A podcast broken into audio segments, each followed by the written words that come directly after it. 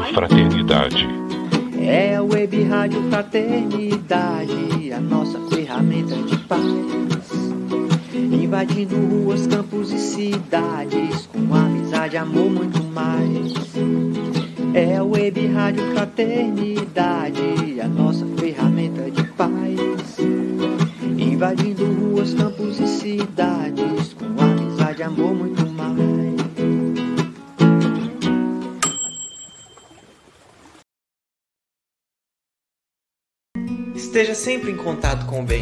site e no aplicativo da Web Rádio Fraternidade, você encontra orações diárias, palestras e estudos que te sintonizarão com os ensinos do Cristo. Para acessá-los, basta entrar no site www.radiofraternidade.com.br ou baixar o aplicativo da Rádio Fraternidade. Neles, você pode ouvir a rádio em tempo real ou acessar o nosso acervo. Web Rádio Fraternidade, a emissora do bem na internet.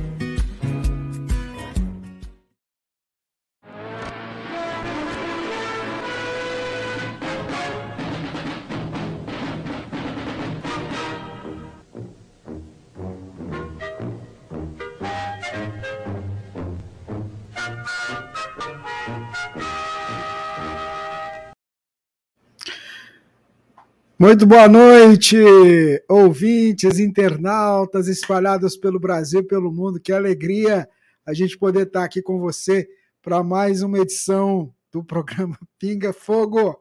Boa noite, Divina. Boa noite, Rubens. Boa noite aos nossos queridos irmãos que acompanham aqui o Pinga Fogo, ao Jorge, à Sâmia. Que Jesus possa nos envolver, né?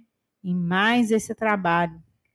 Isso mesmo, já que você falou, vamos trazê-los aqui para essa nossa saudação inicial. Sâmia, Jorge, muito boa noite.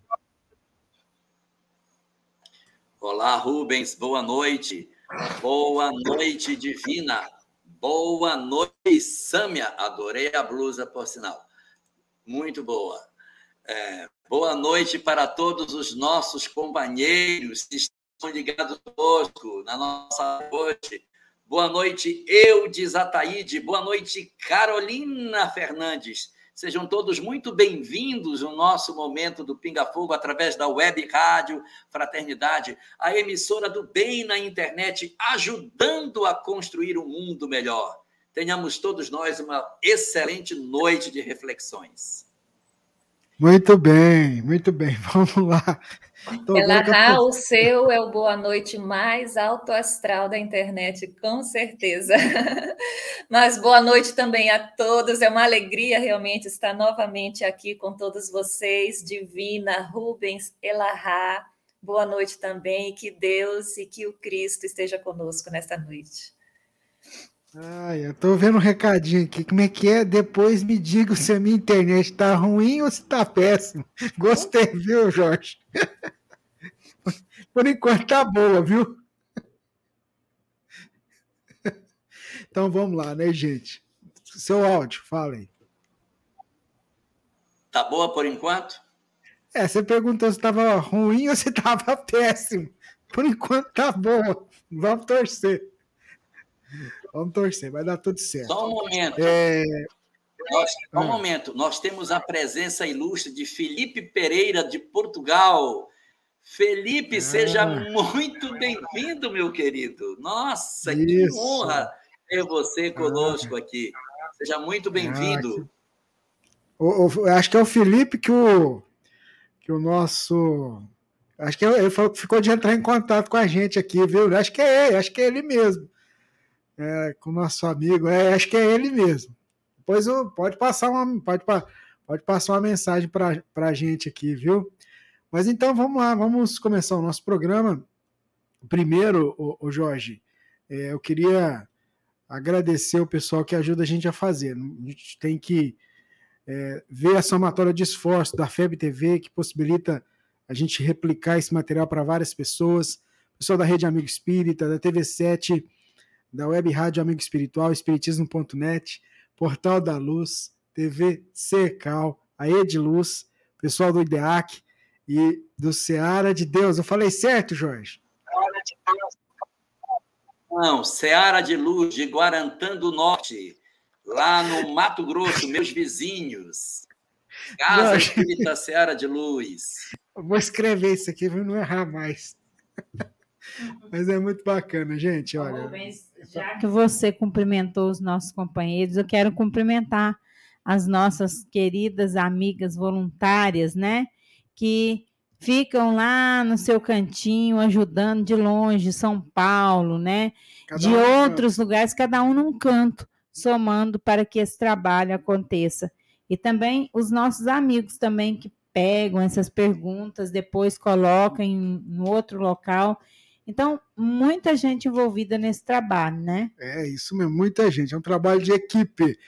É isso mesmo. Por isso que a gente queria, nesse momento, agradecer demais a Deus por nos dar a oportunidade de a gente se encontrar para esse trabalho. E pedimos, Senhor, toda a assistência necessária para que essa singela tarefa cumpra o papel planejado pelos nossos amigos espirituais, seja no esclarecimento das dúvidas, seja no consolo dos corações. Sob a tua proteção, Senhor, sob o amparo daqueles que o Senhor designou para nos auxiliar, nós vamos iniciar a edição número 104 do programa Pinga Fogo neste dia 24 de abril, perdão, 25 de abril de 2022. Que assim seja. Bom, vamos lá, Sammy, o que, que você preparou para a gente hoje? Seu microfone, Samia. Como sempre, o som. Rubens, o nosso poema de hoje fala de suicídio, de vida após a morte, de arrependimento, saudade e recomeço. Ele se chama Depois da Fuga. Vamos a ele. Abro os olhos já mortos que entreveem outros, outros mortos em cripta abismal outros olhos languentos que me espreitam, outras dores que em mágoas se acorrentam, qual a minha em queda assaz mortal. O tormento, o susto, a agonia me sacodem, me acordam do torpor. Sinto a vida pulsar-me a alma ainda, sinto a angústia da qual antes fugira, qual a dor forte do corpo que quebrou. Corro aos gritos ante a decepção de que a fuga não me matou a dor, dor criada que trago ao coração, dor da vida vivida na ilusão, que esvazia as reservas de amor. Onde jazes, ó morte, não existes, onde ficas, ó nada que ansiei. Foi-me o corpo, mas minha alma vive Permaneço sofrendo, eterna, triste, nestas sombras que expressam o que plantei. E a lembrança antes adormecida, no egoísmo vivido na matéria, surge atroz, em saudade da família, como pude lançar almas queridas na tristeza que o coração macera. Mas da morte que induz ao recomeço, os que em vida esqueceram-se de amar, eu desperto a refletir meus erros, avalio escolhas, fugas, medos e renasço para recomeçar. Doce Pai, que meus erros perdoou. Doce Deus, que acolheu-me na desdita. Doce amor que da sombra me tirou. Hoje sei Sou filha do teu amor, aprendendo a valorizar a vida. Muito obrigada. Muito bacana, sabe? E, e, a gente vê que são tempos que a gente, todo dia a gente recebe uma notícia, sabe? De alguém que, que atentou pedindo preces, sabe? Pessoas que ficam, é, às vezes, internadas com sequelas. Mas, Jorge, o que, é que a gente pode aproveitar de gancho aí desse poema e trazer de reflexão também. E trazer de reflexão também. Sim, esse belíssimo poema, com tantas notas doutrinárias dentro dele, nos traz reflexões muito profundas sobre a questão do suicídio. A primeira das grandes descobertas é de que a vida continua. Muitas das pessoas que desejam sair da circunstância de dor que se encontram enveredam pela porta enganosa do suicídio, achando que a morte verdadeiramente irá destruir tudo e que nós deixaremos de existir. A grande e maior surpresa de todos nós quando tentamos nos evadir das nossas dores pelo suicídio é descobrir que a vida continua. Sim, existirá vida sempre. Nós continuaremos sempre vinculados a um processo de descoberta progressiva da nossa condição espiritual. E quando o espírito se desembaraça da morte, ele se descobre do lado de lá ainda vivo. E isso é a grande e primeira descoberta que fazemos. E a segunda mais dolorosa do que a primeira é saber que a dor não passou. Imagine o que é eu ter a expectativa de que eu vou me suicidar na crença de que aquilo que eu sinto vai passar. E eu descobrir que ainda dentro de mim pulsam as mesmas dores e as angústias que eu sentia no ontem, adicionadas ao processo do remorso e da dor, decorrente do equívoco de haver encontrado no suicídio uma tentativa de sair, quando na verdade desse labirinto nós não saímos por essa porta. O espírito então se reconhece num processo de duplo sofrimento. As angústias que ele já trazia somadas às descobertas do agora, de que ele é sim uma alma imortal, que deixou escapar por entre os dedos as oportunidades de progresso. As obras espíritas são unânimes em nos afirmar que as consequências para os espíritos após esse ato, elas são desagradáveis e em nenhuma, mas nenhuma circunstância da existência o suicídio se apresenta, segundo a doutrina espírita, como uma solução viável para as nossas vidas. Mas o mais belo de tudo isso é que, apesar dessa história dolorosa que todos nós sabemos que as nossas vidas podem ter, a lei de Deus acena para nós sempre, sempre, sempre, invariavelmente sempre, com a oportunidade do recomeço. Sim, a bênção da reencarnação é a grande estratégia do amor de Deus para devolver os espíritos de volta à vida carnal, para que eles reencontrem as experiências das quais fugiram os dramas que, de certa maneira, não conseguiram suportar, para que, experimentados com as consequências do suicídio e percebendo que sim, essa é uma fraqueza de suas almas, eles se sintam convocados a darem a solução adequada na segunda vez que defrontam com ela, na terceira ou quantas forem necessárias, o espírito irá retornar à vida física, rentear com as mesmas experiências tantas vezes quantas se fizerem necessárias, até que o amor desabroche dentro de nós, até que os sentimentos de revolta, o amargor, a nossa dificuldade de lidar com a vontade de Deus, o acerenar dos nossos corações possa garantir para nós a paz de espírito que a gente tanto precisa. Então, a doutrina espírita, ela se apresenta para nós como um lenitivo para as nossas dores, como pais que somos.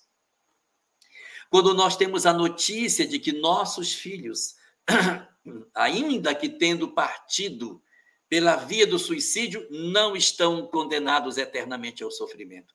Existe recomeço. Existe possibilidade de recomeçar. Sim.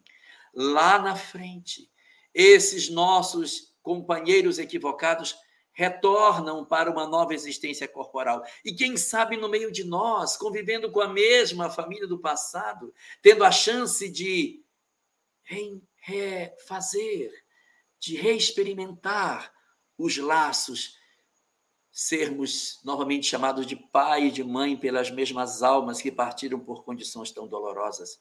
Trazer a serenidade para os nossos corações de saber que eles continuam vivos. E ao mesmo tempo, que é uma mensagem de amor, é uma notícia de justiça, porque Deus é justiça e amor a um só tempo. Deus, na verdade, é justo e bom. Então, é um sinalizador para nós, que muitas vezes estamos torturados pela depressão, pela uma sensação de que as nossas existências não têm mais saída, que nós paremos o passo. Que não façamos o equívoco de achar que, de repente, seria através dessa solução enganosa que nós iríamos conseguir resolver os nossos problemas. Por mais difícil que uma, uma situação seja, ela vai passar. Por mais doloroso que um drama se apresente, ele vai ter fim. Nossas vidas estão marcadas para que nós consigamos, através do experimentar, descobrir a beleza da vida. E é assim que a doutrina espírita, por essa releitura do que seja o existir, nos mostra, de um lado, para que a gente não cometa esse equívoco para não sofrer as consequências da lei. E quando a gente já cometeu, ter a notícia da misericórdia, para saber que haverá possibilidade lá na frente de nós retomarmos as nossas histórias e seguirmos na direção da felicidade. Muito bem, muito bem. É, inclusive, eu tinha que mostrar um áudio aqui, eu esqueci, gente. Eu recebi um áudio semana passada na rádio falando desse início do programa. Se eu achar que ainda coloca aqui. Eu tinha que deixado guardado. Ana Tereza. É, Ana, Ana Tereza está aqui. Aqui, rapaz. É, Olha que honra, Sâmia. Ana Tereza está presente. Ô, Sâmia, foi muito bacana. Acho que eu queria que você ficasse um pouquinho, que a Divina vai fazer a primeira pergunta, mas tem um recadinho na pergunta, que também é direcionada para você. Viu? Então vamos seguindo. Aí a Divina vai fazer a pergunta e aí você fica à vontade. Divina. Boa noite. Sou fã do programa. Não assisto ao vivo pelo fuso horário, que agora são cinco horas na frente. Moro em Frankfurt. Mas não perco um programa sequer. Tenho aprendido muito assistindo a live do Jorge da Sâmia sobre o João Batista. Fiquei com uma dúvida. Jesus disse que, dentre os nascidos de mulher, não haveria ninguém maior que João o Batista. Mas João, como Elias, cometeu erros, enquanto não foi encontrado nada contra o profeta Daniel. Poderia, por favor, Jorge, comentar essa questão? Eu gostaria de agradecer a Sâmia pelos lindos poemas dela. Uma boa noite e muito obrigada. Marta. Aí, inclusive, se você quiser falar alguma coisa, Sandra, fica à vontade, aí você e Elahá, viu? Eu quero agradecer a Marta pelo carinho nas palavras, mas Elahá fique à vontade para responder. Vou acompanhar. Sim, é verdade. Jesus disse que entre os nascidos de mulher, o maior seria João o Batista. Os nascidos de mulher são os espíritos típicos do planeta Terra, aqueles que pertencem à condição dos que estavam ensaiando as suas experiências para se levantarem diante da vida. O espírito Elias era um médium extraordinário, dono de uma capacidade mediúnica espetacular. Ele vai produzir durante sua vida física vários fenômenos até assemelhados aos de Jesus. Ele vai ressuscitar mortos, que nem Jesus. Ele, Jesus é, acalmou a tempestade, Elias fez chover. Ele cura leprosos também, Elias. O discípulo de Elias, chamado Eliseu, ele coloca um machado em cima da água e o machado flutua. E Jesus andou em cima das águas. Então, existem muitas passagens que existem conexão entre a história de Elias e a história de Jesus. Mas ele não tem nenhuma doutrina, ele não é um espírito que vai ensinar o bem, como Cristo fez. Então, ele, apesar de ter grandes conquistas do ponto de vista mediúnico de fenômenos, não é uma alma resolvida. Ele é ainda um espírito do, como sendo os nascidos de mulher, ou seja, pertence ao natural processo de evolução do planeta Terra. Os nascidos de mulher são os que estão submetidos ao natural processo evolutivo da Terra. Daniel não era desse tipo.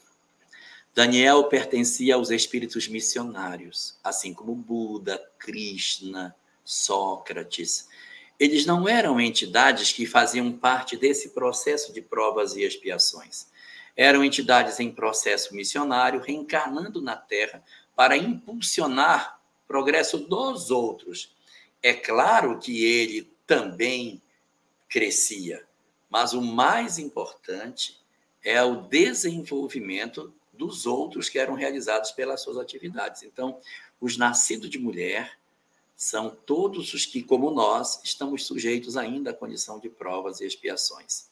Por isso que entre esses que estavam nesse lusco-fusco da tentativa de se levantar espiritualmente, entre eles, o mais arrumado era a figura de Elias, João Batista. Muito bem. Alguma coisa para acrescentar, Sam? Fica à vontade. É interessante que nessa passagem Jesus coloca uma outra frase depois em que ele diz que, que entre aqueles é, do reino de Deus, né? Ele coloca, entretanto, entre aqueles lá do reino de Deus, João Batista é o menor, ou seja, ele é maior entre aqueles nascidos de mulher ou que ainda estão precisando da, dos renascimentos, mas menor no reino dos céus como se ele tivesse nessa transição, nesse meio termo. Ele está conquistando essa angelitude, mas ele ainda traz conflitos da, na terra, que a gente percebeu na história dele quando? No momento em que ele vai a público jogar para o povo o, o, que fazia né, é, a Herodíase, a traição, a, a, aquela, aquele envolvimento com, com um cunhado com Herodes, né? Que não é uma atitude de jeito nenhum cristã. Então, ele tinha essas quedas mostrando que ele já podia estar aqui, mas de vez em quando ele estava entre os nascidos de mulher. Mas aqui ele era o maior, aqui ele ainda é o menor. É interessante isso. É Muito bem, ó, tá vendo? A gente já começou até a Sam aqui ajudando a gente aqui no Pinga Fogo, né, Jorge? Você viu que chique, que legal, né? Ó, oh, isso vai pegar, hein? Não, Agora, me assusta. Ô, Sam, então muito obrigado, viu?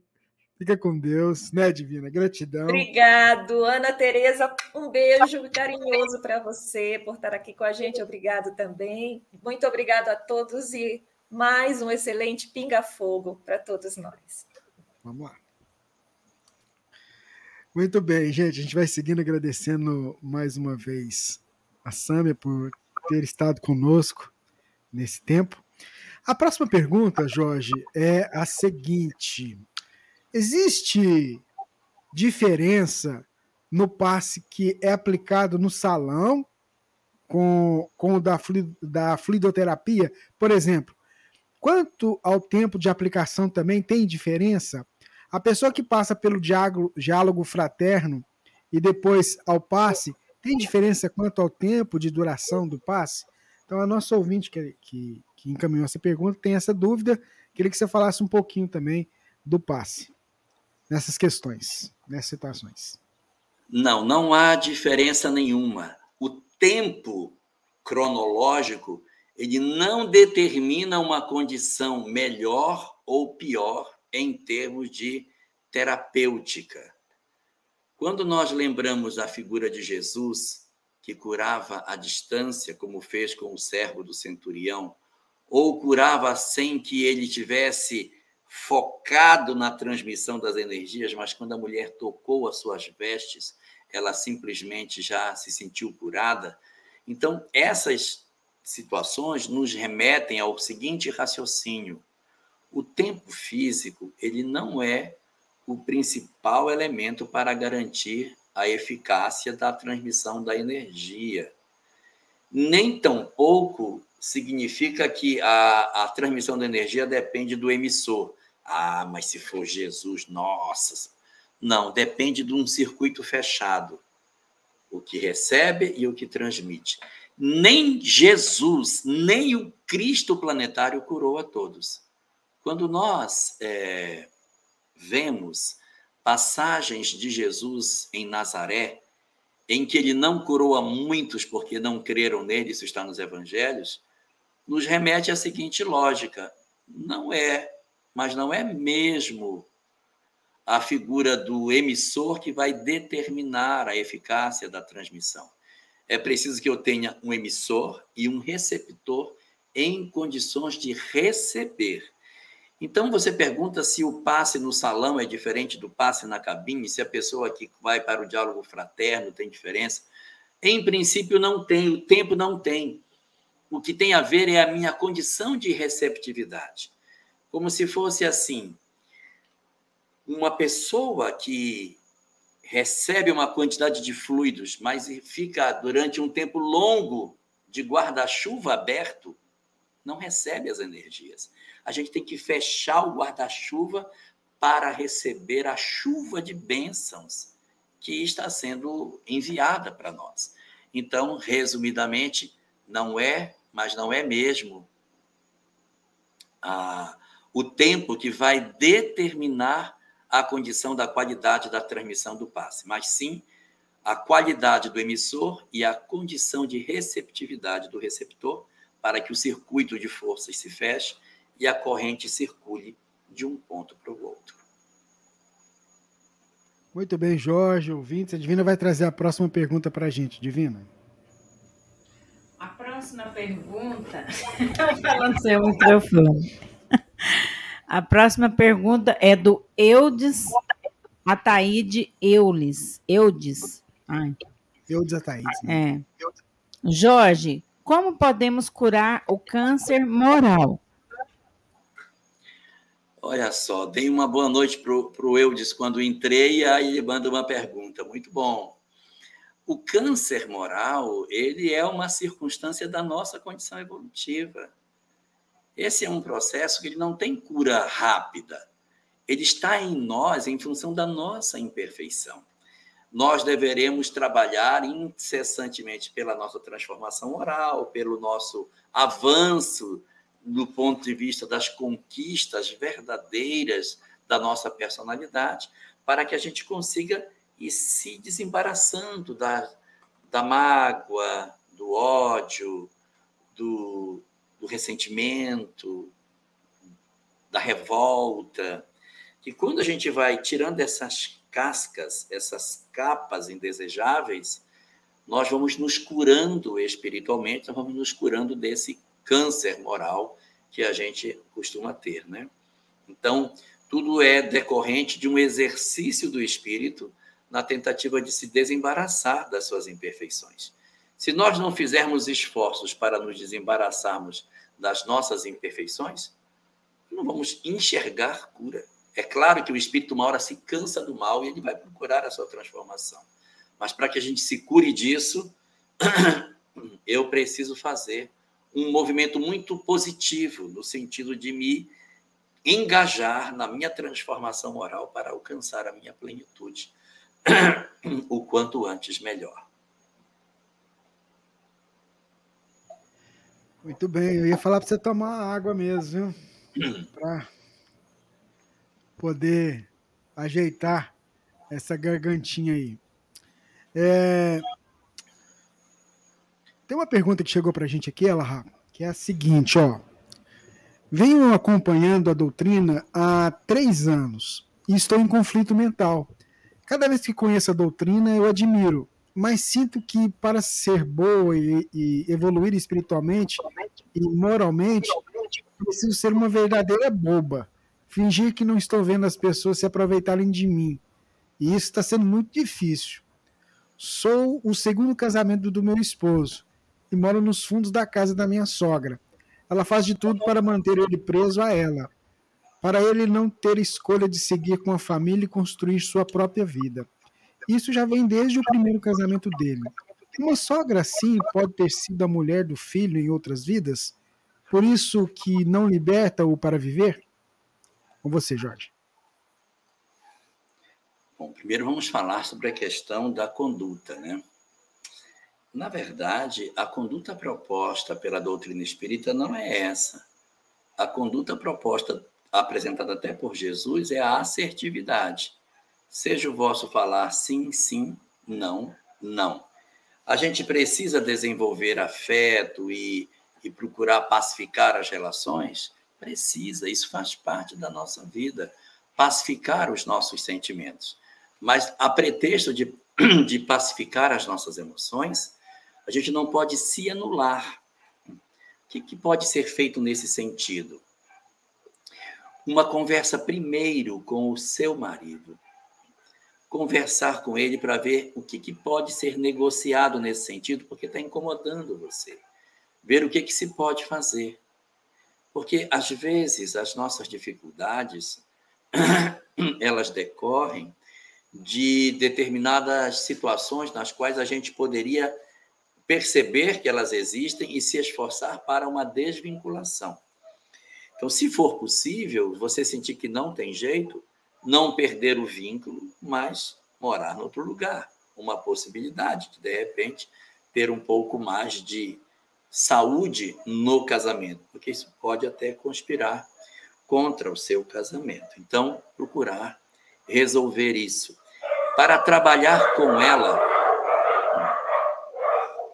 tentar é, um diálogo direto com ela poderia ser bom se existisse primeiro uma esteira de amizade. Se existe animosidade e for tentar, tentada essa conversa, pode ser mais danoso. Então, se você quer ter essa conversa com ela, primeiro crie uma esteira de amizade para depois construir esse outro processo. Com relação à sua segunda pergunta, se a mãe pode ser necessariamente uma esposa do passado, essa hipótese ela não é improvável, mas a gente não pode colocar isso como a primeira alternativa. Porque a gente só pode remeter ao passado quando não existirem causas no presente. Causas do presente, ele pode ser o único filho. Então não precisa nem ser o amor do ontem, é meu único filho. Se ele for embora de mim, como ficarei eu? Ele é muito para mim. Dois, ela perdeu o marido, ela é viúva. O filho representa a figura masculina da vida. Meu filho quebrou, conserta a parede, está com um problema ali, a goteira. E ele se, se esforça para cumprir esse papel, então acaba sendo muito importante para ela. Nós, então, só podemos nos remeter ao passado para explicar as coisas quando não existirem no presente causas que justifiquem. Uma terceira causa que pode ter do presente é o seguinte: é uma hipótese. Ela, de repente, não se agrada da sua companhia, porque, de repente, você vai herdar a casa, ela não gosta de ninguém herdando a casa, e ela não tem nada contra você, mas você perto do marido dela não agrada, então ela quer o marido, o filho sozinho, para que o filho não não tenha que dividir o patrimônio. Então, existem várias hipóteses que, que estão aí colocadas antes dessa, que realmente é uma possibilidade, mas ela não pode ser aventada como a primeira. A gente primeiro esgota o presente para depois se debruçar na janela do passado para tentar entender o que tem do outro lado da, do muro. Ok? Ok, Jorge Alahá. Vamos seguindo aqui com o programa Pinga Fogo, edição número 104. A Divina traz para a gente a próxima pergunta. Maristela. Elahá, gostaria que você explicasse sobre os exilados que irão para o planeta Quiron. Olha,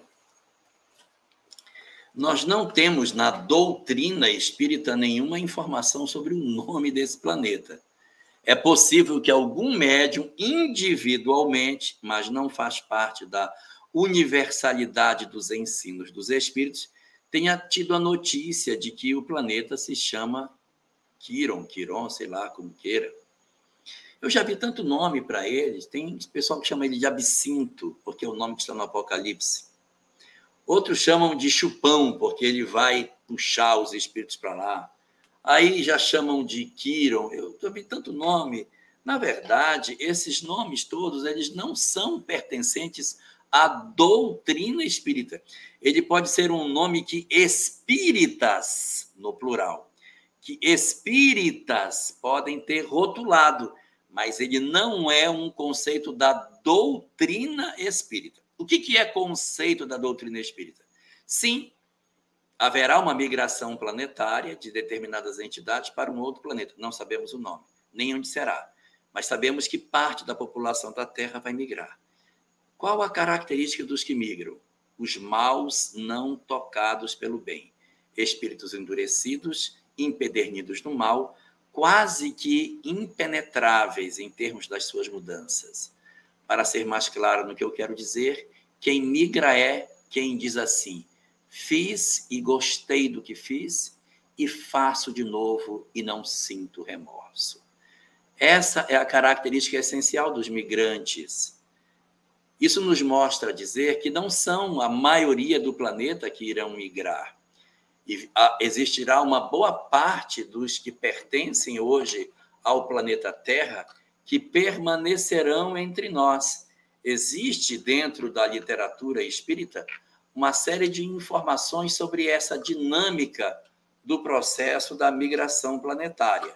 A gente encontra esse material fundamentalmente é, em termos de doutrina espírita em dois lugares.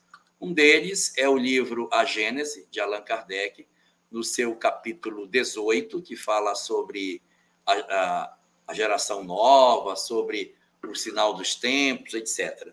E nesse, nessas duas obras eles falam de cinco tipos de situação da migração. Então eles dizem o seguinte: existe um tipo de espírito bem resolvido. Então existe um grupo de espírito que está bem, bem resolvido. Esse vai permanecer na Terra, esse não padece dúvida. Esse vai ficar entre nós, está resolvido, vai ficar na Terra. Mas existe um outro que é o que migra, o endurecido. Faço mal, não sinto remorso, sou mal mesmo. Esses, se não mudarem, irão migrar. Então, são passíveis, aqui estão, muitos até foram migrados. Existe um terceiro grupo, que é o grupo que a gente não sabe se ele vai migrar ou se não vai. Eles não são bonzinhos, eles não são tão maus.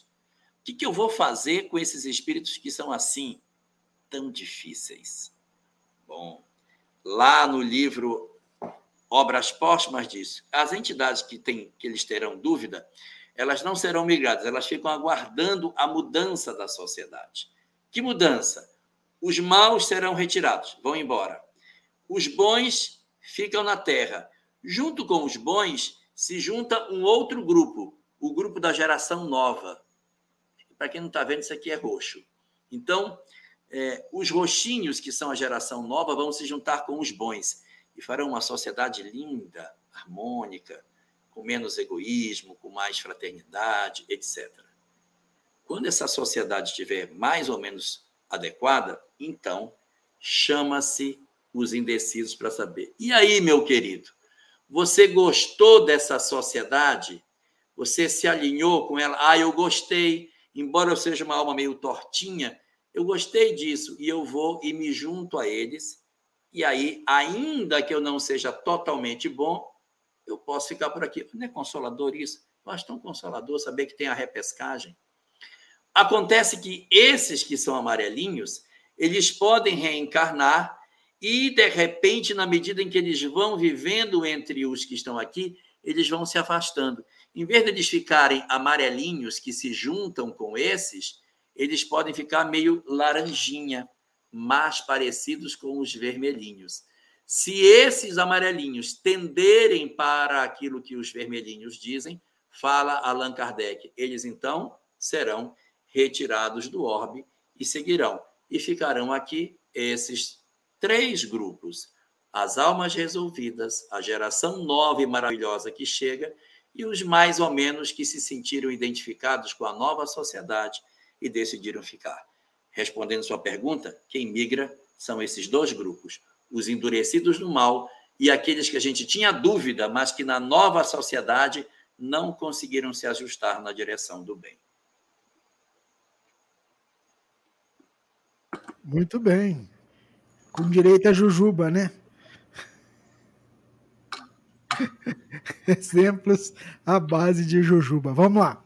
Vamos seguindo aqui com a próxima pergunta. Caro Elahá, sou simpatizante do Espiritismo, porém, sou batizada na Igreja Católica e muitas pessoas da minha família são evangélicas. Esses segmentos religiosos são espiritualistas ou não? Sim, todos são espiritualistas. O que é espiritualista? É toda doutrina que considera que o homem é dotado de uma fração do seu eu, que é uma fração espiritual, que irá sobreviver à morte do corpo. Então eu pergunto: os católicos acham que a gente vai viver após a morte? Sim.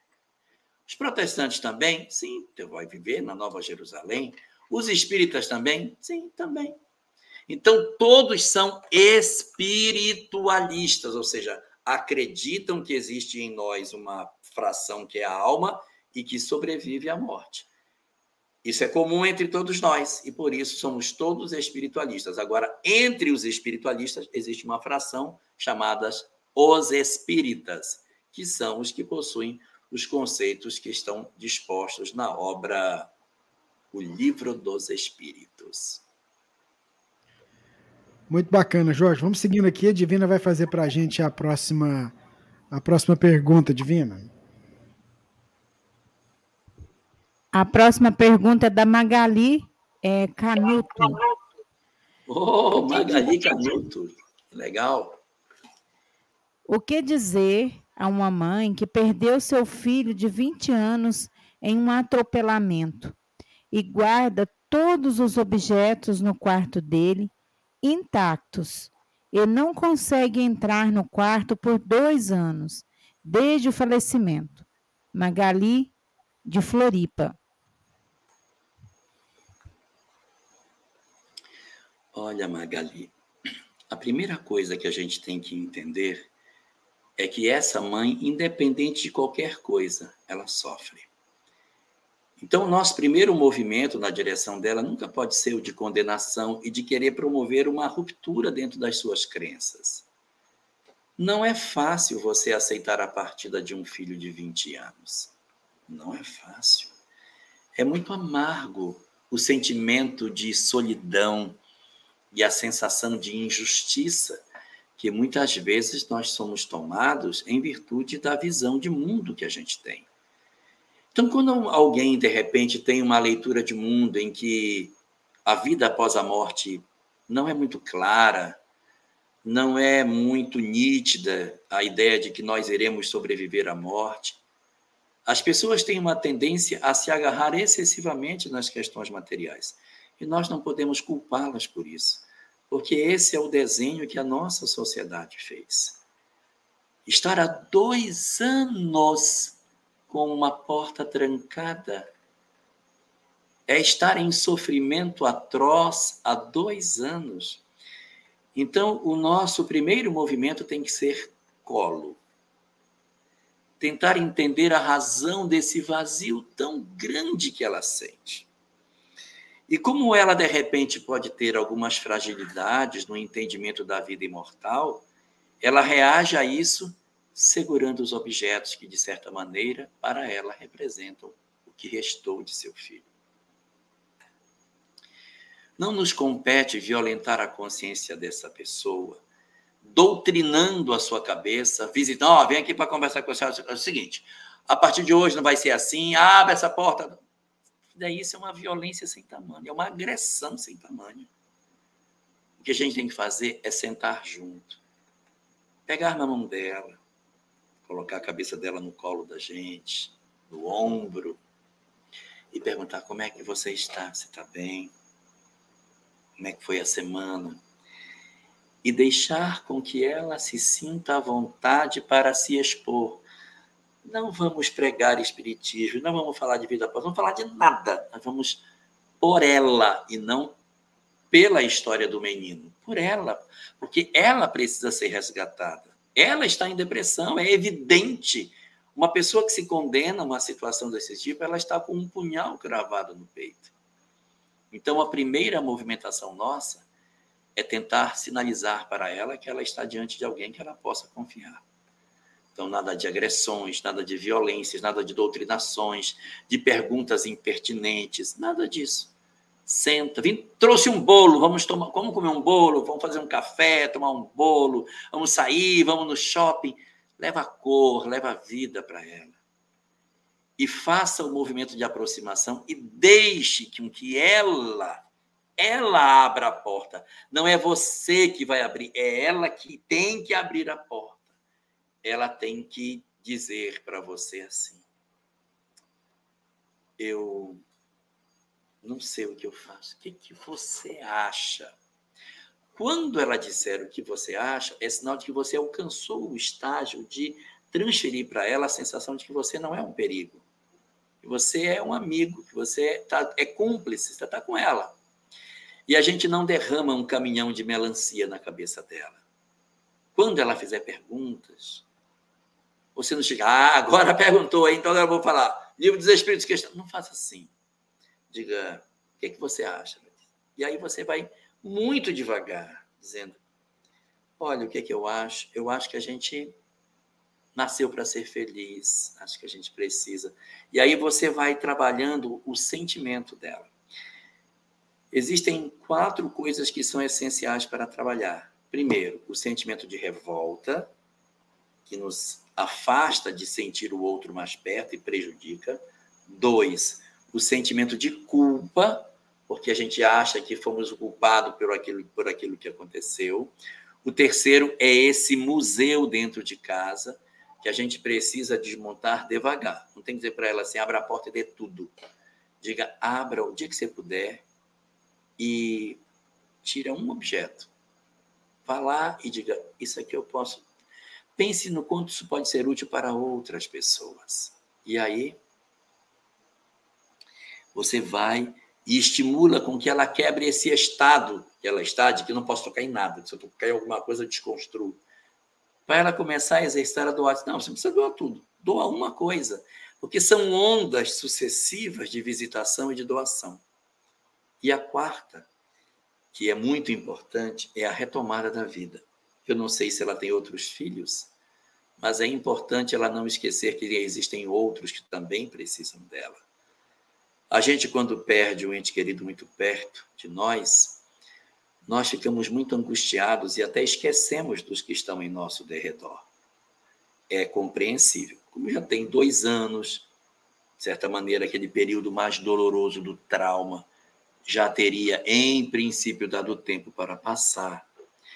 Então é importante que ela retome a rotina, retome o trabalho, que ela se envolva com os outros filhos, com o marido, com os pais, retome a história de vida. Porque senão ela vai viver a vida inteira em função disso que já aconteceu.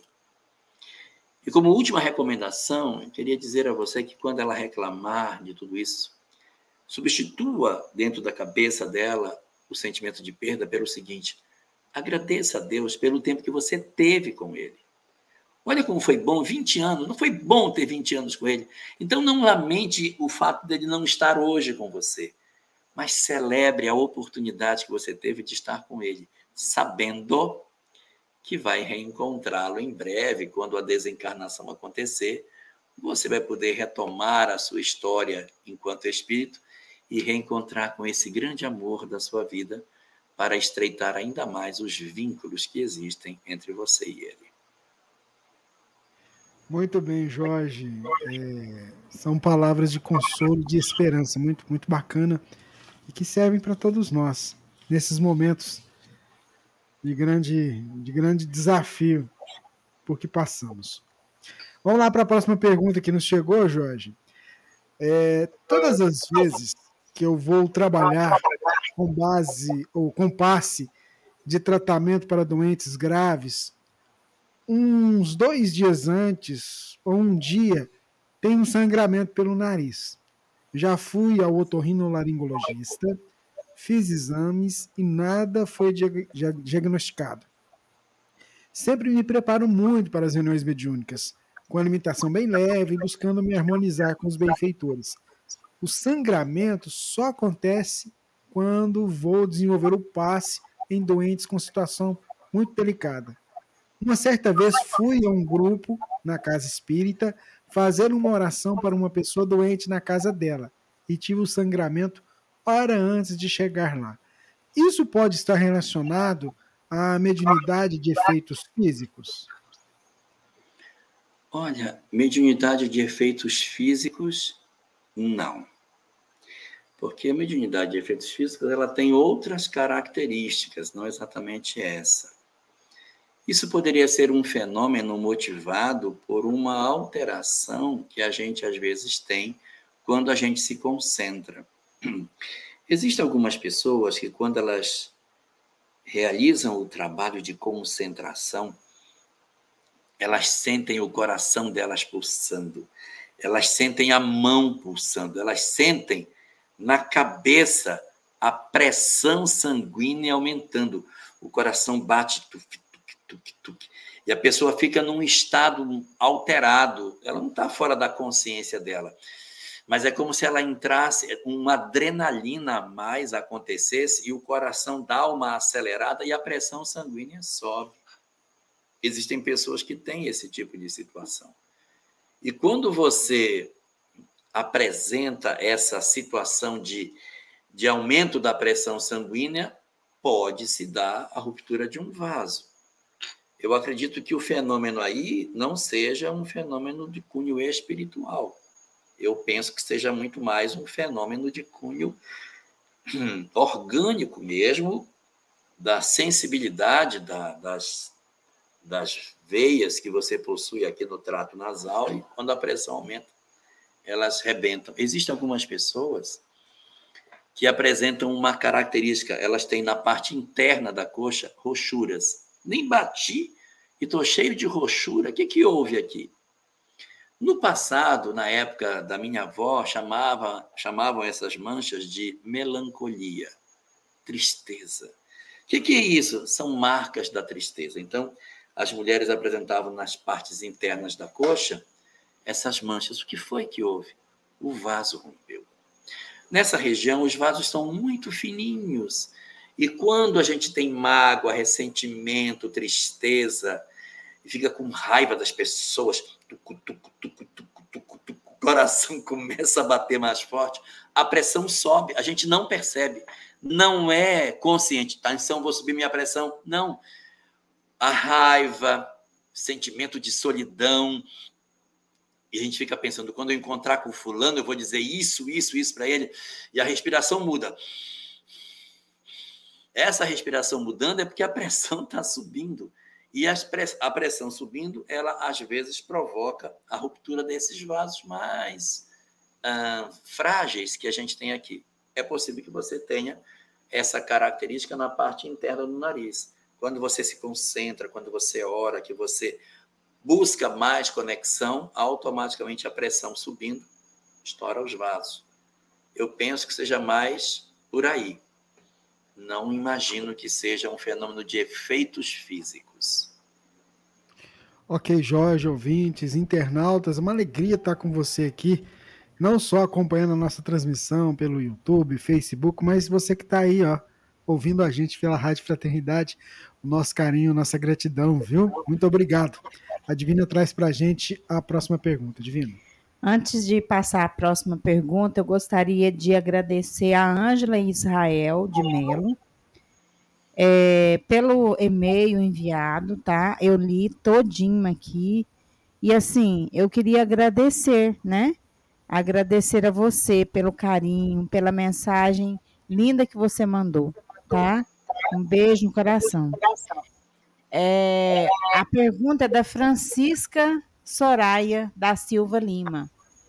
Por favor, Elahá, me fale sobre sonhos com entes queridos que já partiram. Sonho muito com a minha sogra e às vezes eu sinto o cheiro dela. Minha pergunta é: será que eu tenho mediunidade?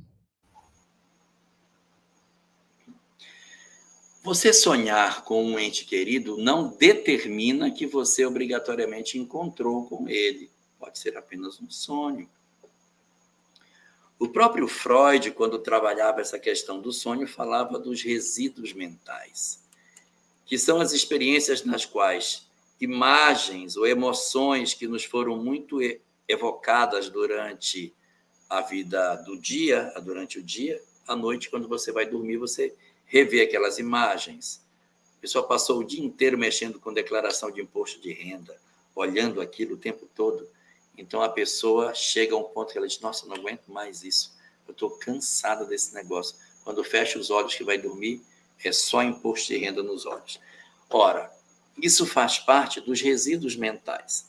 E se eu passei o dia inteiro conversando sobre um parente, mexendo fotos, falando sobre ela, e eu sonho com ela, isso não determina que você encontrou com essa pessoa. Agora, se você não está pensando nela, não está se ligando nela, e ela aparece para você do sonho.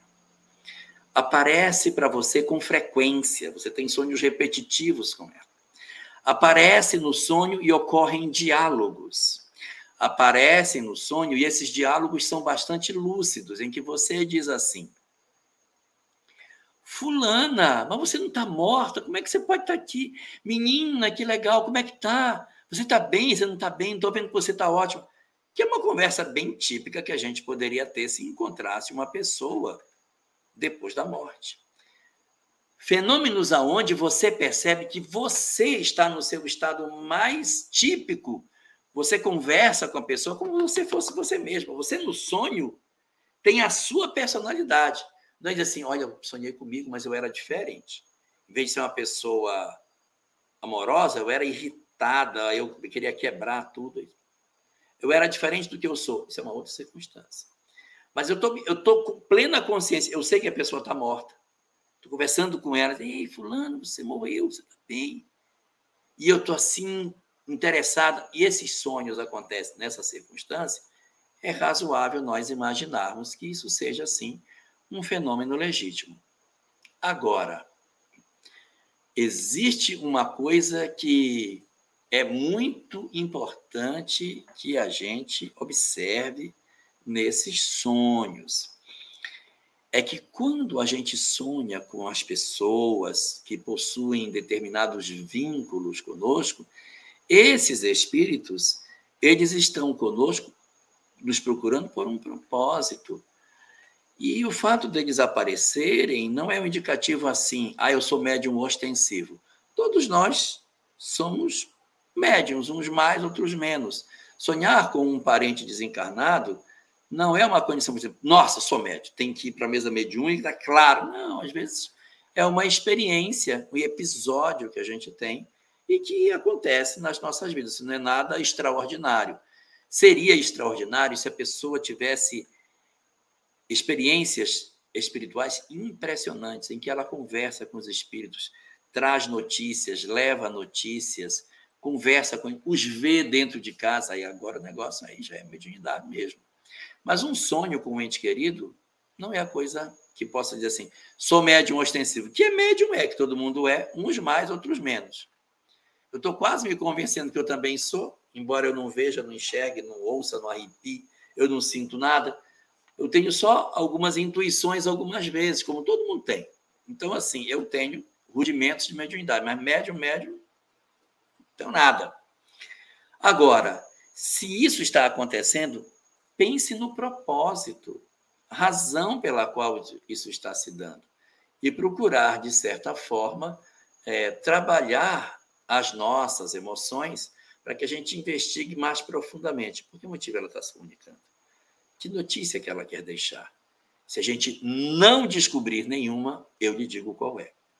Se você não descobrir, eu vou lhe dizer. A notícia é para que você saiba que existe vida após a morte, para que você não se iluda com as coisas da matéria, para que quando a gente enfrente determinados problemas que são naturais da existência, nós saibamos dizer: eu sei que a vida não é só matéria, eu sei que não é só isso. Tem coisas que eu não estou vendo, porque eu sei que minha sogra vive, conversei com ela, ela esteve comigo. Então, essa circunstância serve também para que os nossos corações se convençam de que a vida não é somente material. Muito bem, Jorge, ouvintes, internautas que estão nos acompanhando aqui na Web Rádio Fraternidade. Vou buscar água. Então vai lá buscar água, pode pegar água lá, vai lá. Aproveitar para a gente poder dizer a vocês que é uma alegria poder ter a sua sintonia conosco aqui na Emissora do Bem. A gente está fazendo o programa número 205, ah, programa número 104 e a gente vai, é, a cada programa, é, juntando agora as perguntas aqui. Então, você mandou uma pergunta, pode ficar tranquila que tem um banco de perguntas em que a gente vai navegando aqui, não só as perguntas que são postadas hoje, nos vários caminhos que chegam aqui até a Rádio Fraternidade, que o pessoal pega pelos, pelos parceiros, que chega no e-mail, que chega é, através do WhatsApp elas são jogadas aqui num banco de perguntas e a gente vai usando aqui. Ah, inclusive, aproveitar que o Jorge chegou aí agora, é, a pessoa perguntou semana passada se a gente já tinha pensado em fazer um livro né, baseado nas perguntas do Pinga Fogo. Ah, o projeto está aí, a gente está caminhando, se Deus permitir, é tudo sempre com a permissão de Deus. Quem sabe a gente não tem alguma coisa assim, né? Então, vamos, eu, fiquei, foi, eu fiquei foi com medo. Fiquei com medo que eu fui beber água, pulou 100 programas, eu saí daqui, estava é. no 104. Não, desculpa. é porque eu li. 200. É a pergunta. Deve ser que a gente vai chegar até o 200 e pouco, né? Então, vamos lá. Ô Jorge, a pergunta feita pela Thelma é a seguinte, ó. Jorge, uma alma pode deixar de existir? É possível que Deus faça isso? Segundo a doutrina espírita, não. Existem alguns autores, algumas obras que não são espíritas e que falam sobre morte espiritual, mas isso não é doutrina espírita. A doutrina espírita não tem esse tipo de conceito, nós não nós não avançamos para trás, ou seja, o espírito erra, erra, erra, e aí teria que recomeçar de novo, voltando para o princípio. Não.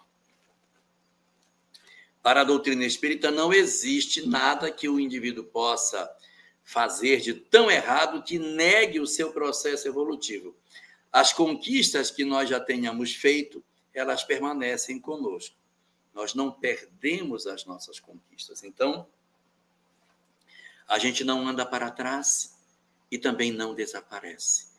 Eu considero esse um dos elementos mais extraordinários que a doutrina espírita tem para nos dar.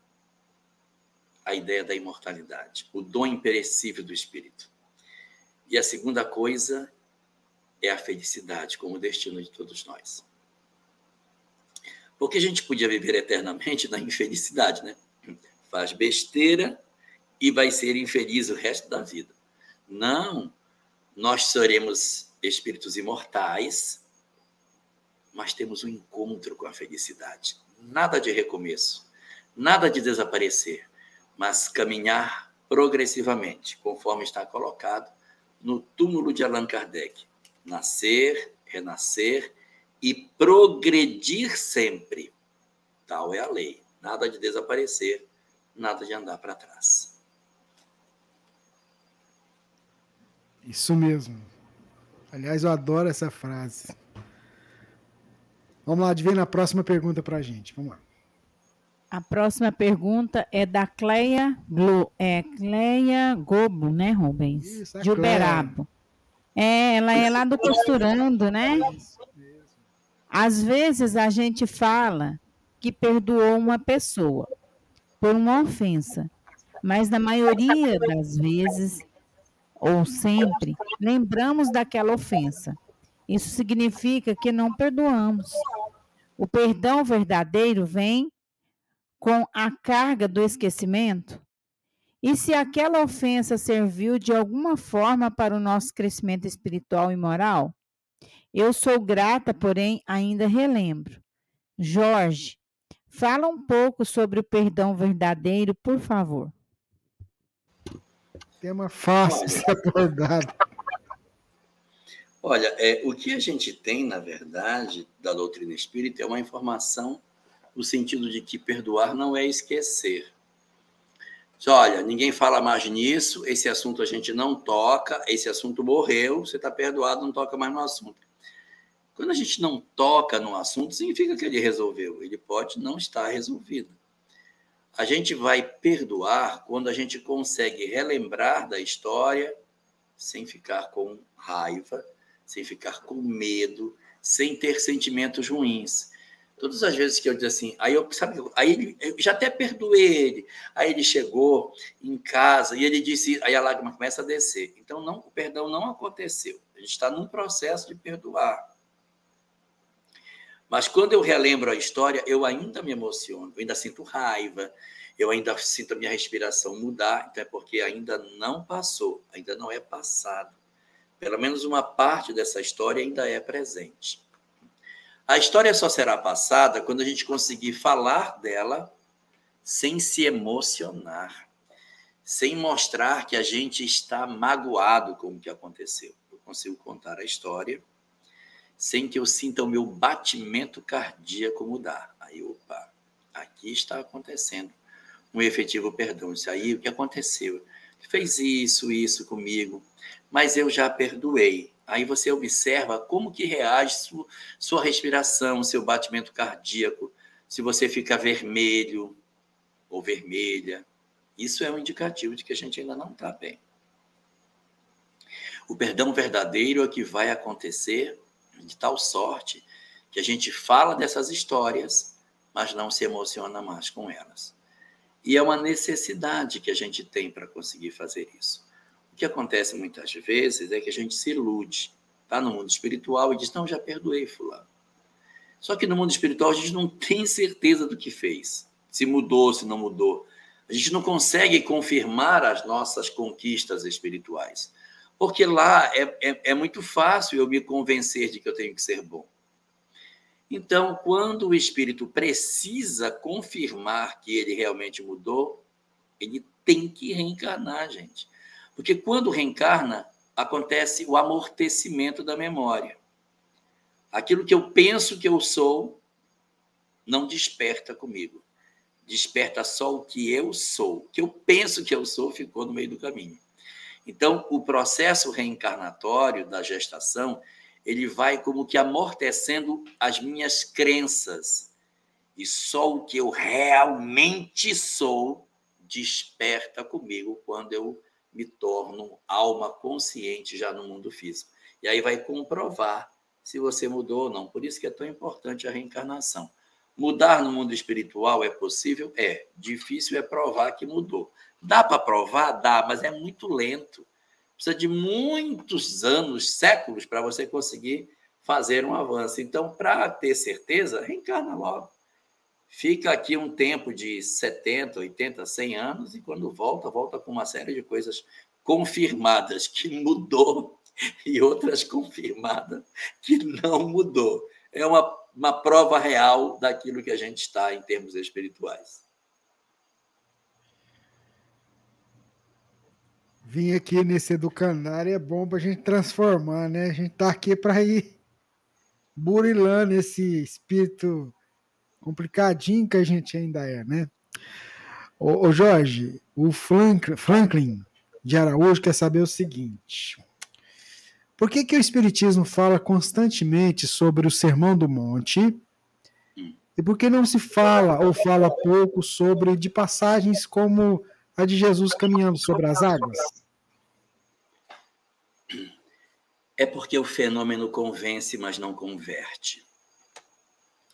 O objetivo da doutrina espírita não é nos debruçarmos apenas nos fenômenos mediúnicos, que foram objetos, objeto das obras dos vários pesquisadores contemporâneos de Kardec. Quantas obras foram escritas por Camilo Flammarion, por Ernesto Bozano, por Gustavo Gelli, César Lombroso, Alexander Aksakov, William Crookes, Coronel de Rochas.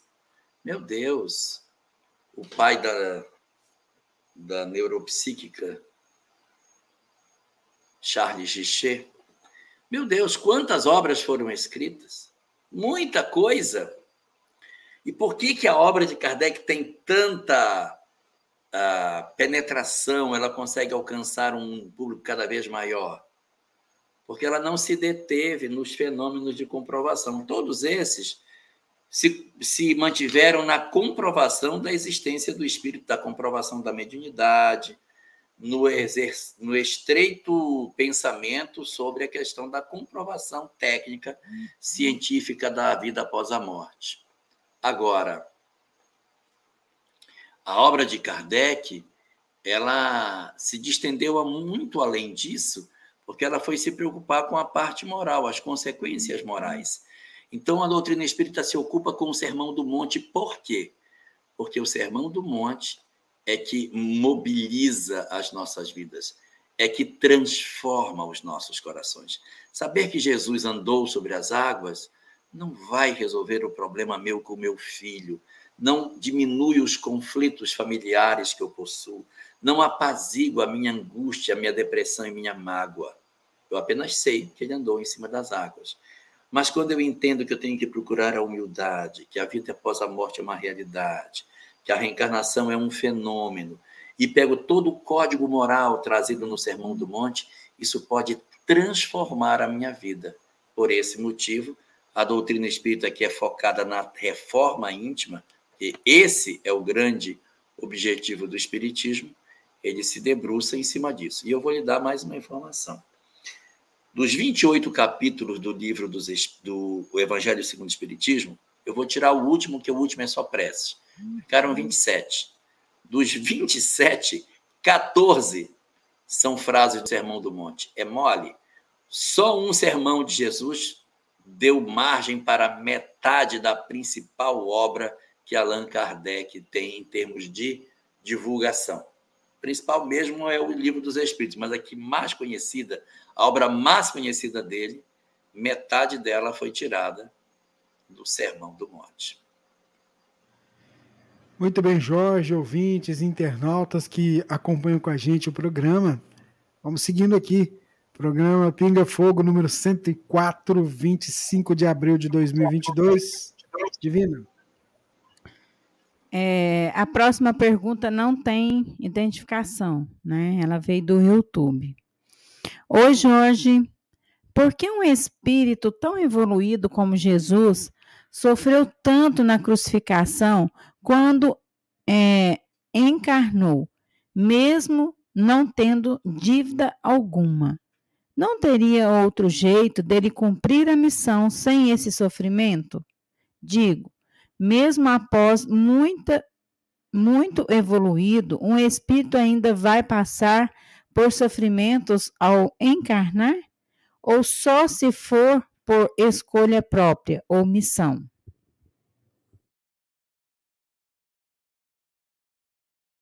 A questão do sofrimento, na verdade, essa questão do sofrimento ela está muito mais relacionada com a nossa visão. Os espíritos superiores, eles não enxergam o sofrimento como nós enxergamos. Como é que a gente costuma enxergar? Eu vou sofrer, eu sou uma pessoa que não mereço sofrer, porque eu tenho uma visão muito mais imediatista, eu estou focado no presente, na vida material, nas coisas mais próximas de mim. Então, Quando eu vejo a possibilidade de eu passar por um sofrimento, eu digo, não, não quero isso não. Tá louco que eu vou sofrer? Quero sofrer. Os espíritos superiores têm uma visão diferente. Eles sabem que são almas imortais.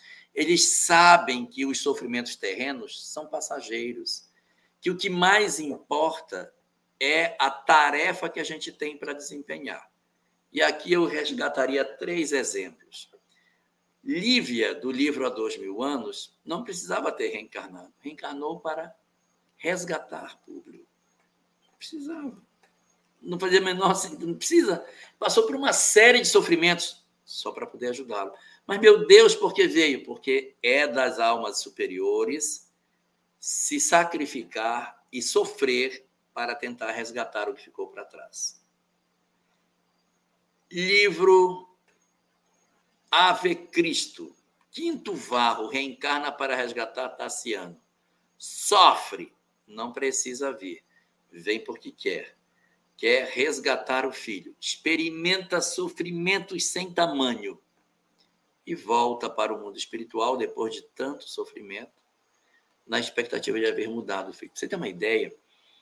Ele é condenado à morte numa trama que envolve o filho. E na condenação, o carrasco tem que dar um golpe nele. O carrasco dá o primeiro golpe, ele não morre. Ele dá o segundo, também não morre. Dá o terceiro, ele não morre. Mas ele fica todo esbagaçado com o terceiro golpe. Mas não morre. E quando vai dar o quarto golpe, não pode, que se a lei diz que são só três. Se o, se o cara não for no terceiro, deixa o cara na cela e espera as consequências das, dos machucados. Olha que sofrimento. Mas é exatamente essa situação de dor que Quinto Varro fica, que comove o filho que vai vê-lo na prisão, todo ensanguentado, à beira da morte. E ali, aquela conversinha final que acontece entre Quinto Varro e o filho, mexe o menino, que já era um homem adulto, e inicia nele uma mudança muito grande. A desencarnação de Quinto Varro promove a libertação do filho, o início da libertação. E a terceira obra é Paulo Witter que gosta, o livro Renúncia, onde Alcione também não precisava passar por nada disso, mas ela vem por amor a Pollux. Isso significa que os espíritos superiores não veem o sofrimento como a gente vê. Trazendo para mais próximos de nós, eu poderia dizer que a mãe, quando dá à luz, sofre, mas ela não sente o sofrimento diante da alegria de ter o filho nos braços. E assim que a criança nasce, a lembrança do sofrimento do parto tende a desaparecer. Muito bem, Jorge, ouvintes, internautas. Vamos lá.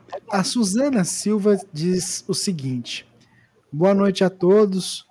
É, estudo a doutrina há algum tempo, mas tenho uma dúvida.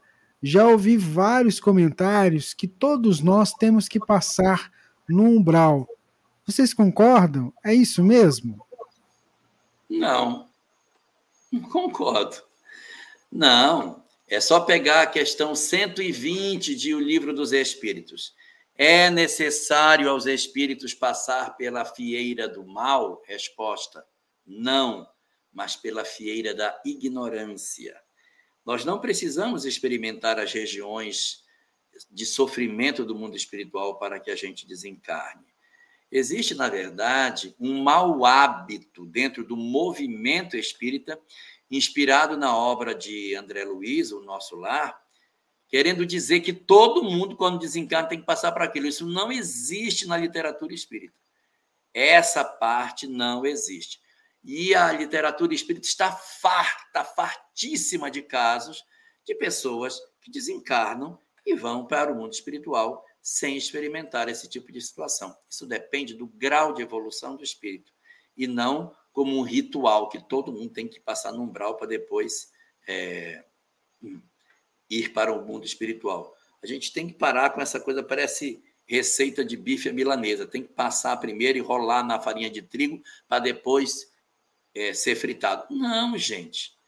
Espírito pode ter uma condição ou a outra, e quem tem mais contato com o movimento espírita é, pode perceber o seguinte: dentro das casas espíritas, Qual foi o trabalhador espírita que desencarnou e que veio dizer que estava no umbral? Apareceu algum já? Os trabalhadores espíritas que desencarnam não necessariamente ficam bem do lado de lá, mas eles aparecem dizendo que eles estão se recuperando, estão no hospital, estão se refazendo, estão cansados, estão fracos, não podem falar muito, não tem ninguém no umbral. Então a gente tem que mudar esse conceito, que isso faz parte de um coitadismo que se criou dentro do movimento espírita. Eu não sei de onde isso veio, mas essa ideia não pertence à doutrina consoladora. Então isso faz parte de um, movimento atávico de querer se apresentar como o coitadinho, que não faz sentido para aquilo que o Espiritismo esposa. Se você já estuda o Espiritismo há algum tempo, reconceitue suas ideias. Ninguém tem que passar obrigatoriamente pelo umbral. Agora, quem traz graves crises de remorso e de culpa, esses, muito provavelmente, serão defrontados com essa experiência. Muito bem, queria aproveitar e lembrar que já está. Essa semana começou, começa, começa, essa semana começa a gravação do nosso Lar 2. Então, em breve, se Deus quiser, em 2023, a gente vai ter essa. Ah, eu queria, eu queria ver era dois mil anos, ó. Ah, meu amigo, é que é só Hollywood para fazer, viu? É muito recurso. É, eu tipo, queria. Eu também. Eu queria dois mil anos. Mas quem sabe, vibremos, vibremos, né? Vibremos. Vibremos. A Divina traz a próxima pergunta para a gente. É, a próxima pergunta é de uma irmã que nos escreveu, não vou citar o nome. É, vivo uma relação muito complicada com minha mãe. Ela é má, assim, o termo que ela usou, né? Sempre faz comentários maldosos sobre tudo, condena o espiritismo. Eu sou espírita e me sinto muito mal não conseguir conviver harmoniosamente. Jorge, poderia comentar, por, por favor? As circunstâncias de desajustes afetivos dentro do nosso lar, elas são situações razoavelmente comuns, não é? Em virtude de nós sermos espíritos que possuímos uma série de histórias mal resolvidas do passado, não é impensado que a gente possa renascer num lar em que a gente tenha dificuldade com o pai, dificuldade com a mãe, com os dois, com o irmão, com dois, sei lá, que a gente encontre na família alguns desafetos. E o conhecimento espírita ele serve exatamente para que a gente ofereça o antídoto para isso. Porque se eu não conhecesse a doutrina espírita, a tendência é devolver na mesma moeda. Ela me trata mal, eu também sei dar coice. Só que quando eu faço isso, eu me enrosco com o outro e a tendência é que as reencarnações futuras sejam com essa repetição de experiência. Então, o que, que eu quero? Eu quero voltar e viver com essa pessoa que me incomoda de novo? Ou eu quero resolver minha vida? Se quer resolver, então tira a mágoa, tira o ressentimento, fazer um esforço para não guardar esse tipo de sentimento negativo. Agora, se sua mãe é uma pessoa que possui essa característica e tem essa tendência de ser uma pessoa narcisista, amarga, de repente você pode realizar um movimento de afastamento físico, sem fazer um afastamento psicológico. Você pode morar em outro lugar, para não ter que conviver com ela diariamente aluga um cantinho diz, olha, mãe, eu vou viver no outro canto. E aí vai viver num canto, visita com frequência, mas não fica sujeito ao processo opressivo que de repente está acontecendo. É uma maneira de nós nos protegermos, senão a gente enlouquece junto. A gente vive um processo de constante vigilância e opressão que a gente adoece, viu? Quem convive com pessoas extremamente controladoras, narcisistas, tende a adoecer. A pessoa mutila o outro em função da vigilância, das cobranças, do, do controle excessivo que exerce.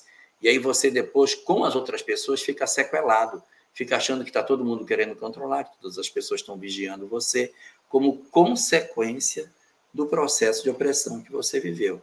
Se você já é uma pessoa adulta, não sei a idade, pense na ideia de você construir a sua história sem cortar o vínculo, num espaço aonde você tenha com ela a convivência, mas tenha uma possibilidade de se resguardar para ter um pouco de paz, sem negar-se aos trabalhos que a filialidade nos impõe. Mais tarde, quando sua mãe ficar mais velha, não sei qual é a idade que ela tem, e ela apresentar, em função da idade, traços de senilidade, nos quais ela vai ser amarga, reclamona, indiferente, aí você muda o conceito. Você tem que vê-la como uma pessoa que adoeceu.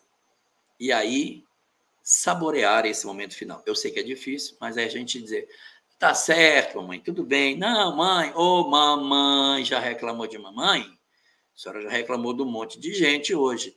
Você percebê-la nela agora uma criança e não e não um elemento que que seja uma pessoa que está no pleno juízo das suas funções. Não está mais. Então você olha para ela como uma criança. Ela já, já envelheceu, já hoje tem alguns traços muito claros de que ela está enveredando numa nova etapa. Então você diz, ixi, mamãe está ficando tão rabugenta. E aí é curtir. Aí é curtir. Se a gente não se preparar para isso, meu Deus, vai ser um peso e uma cruz. Então, nessa hora, começar a fazer os exercícios de entendimento do outro, como se o outro já tivesse dado a parte que tinha para oferecer e agora está envelhecendo mesmo. A gente começa a não deixar mais com que ela tome conta do nosso psiquismo. Ela agora está doente, já envelheceu, já está com mais de 80, está com 90 anos, e a gente vai dizer: não, senhora, já, não, mãe, não pode mais. Mãe, a senhora não pode ficar falando mal dos outros assim e tal.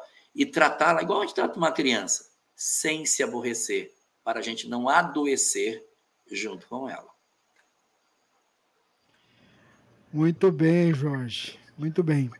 Vamos lá para a próxima pergunta que a gente tem aqui para abordar com o Jorge Alahá.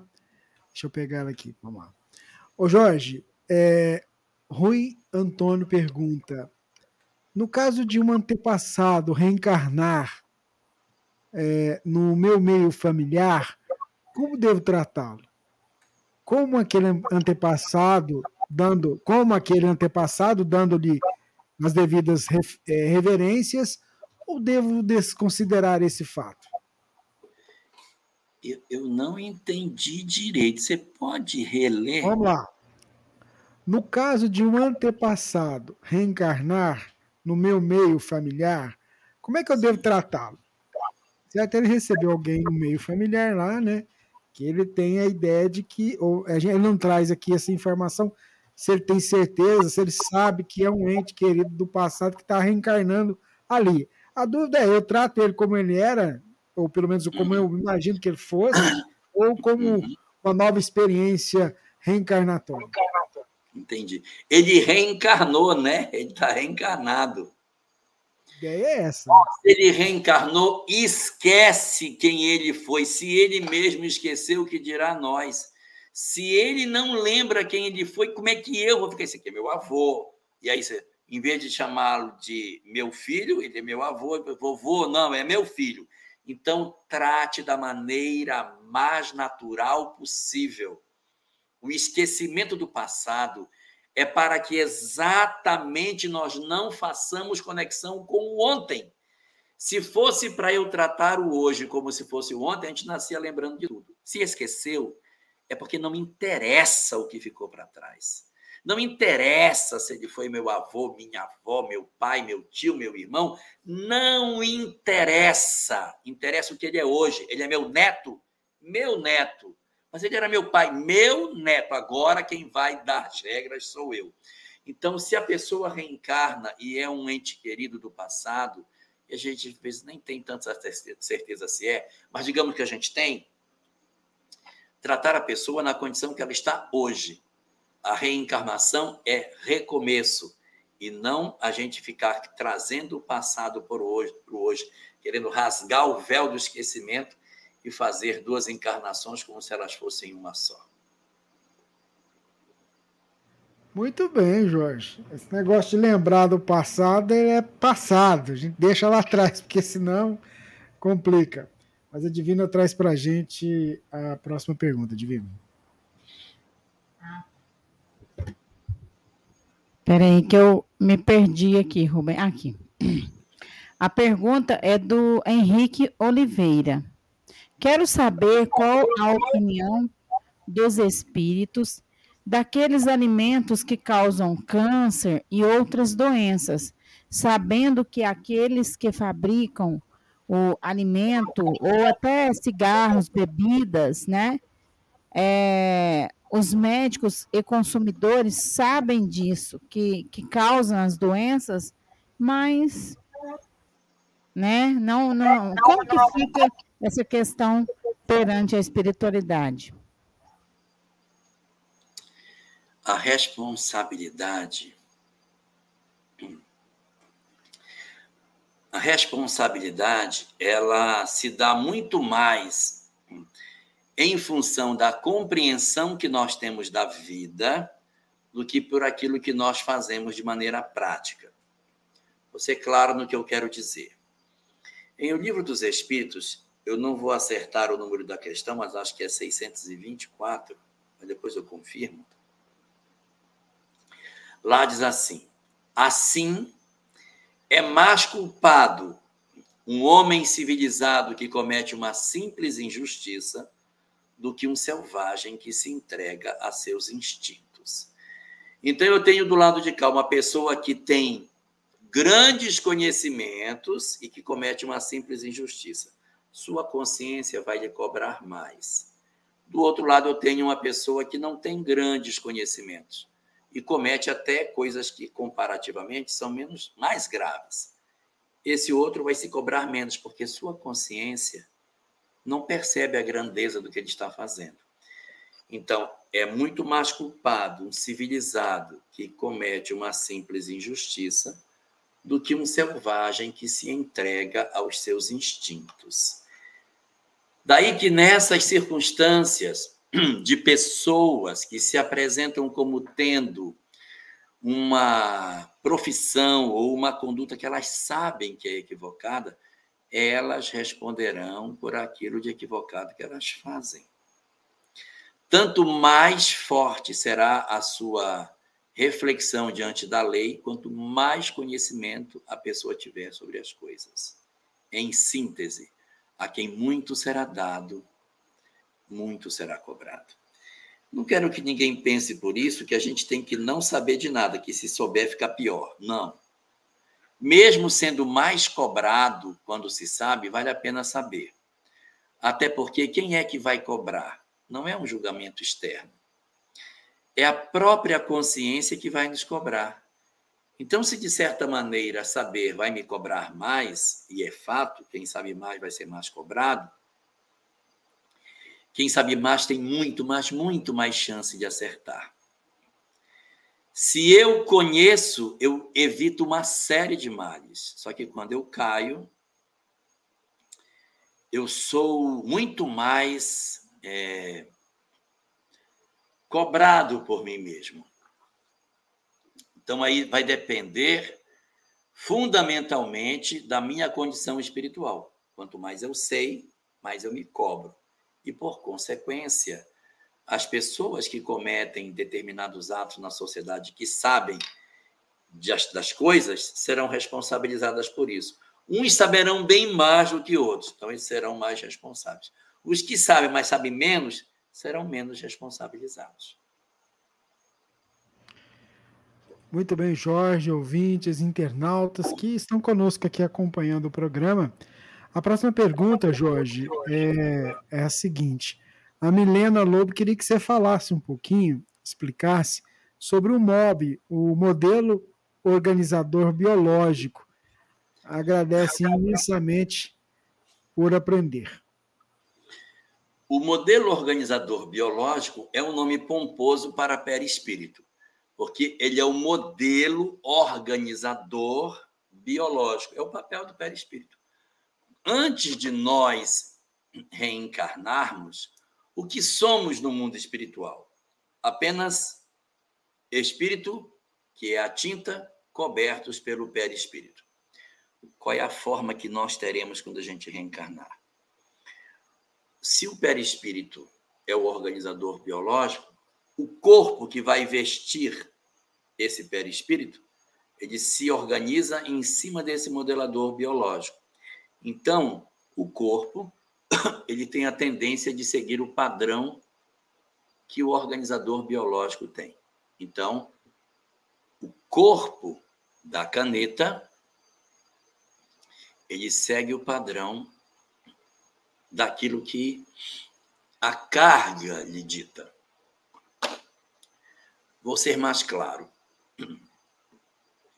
Quando vai começar o processo da embriogênese e que um óvulo encontra um espermatozoide e se fundem fazendo um zigoto, eu tenho uma única célula que vai iniciar a sua grande saga multiplicativa até formar um corpo inteiro.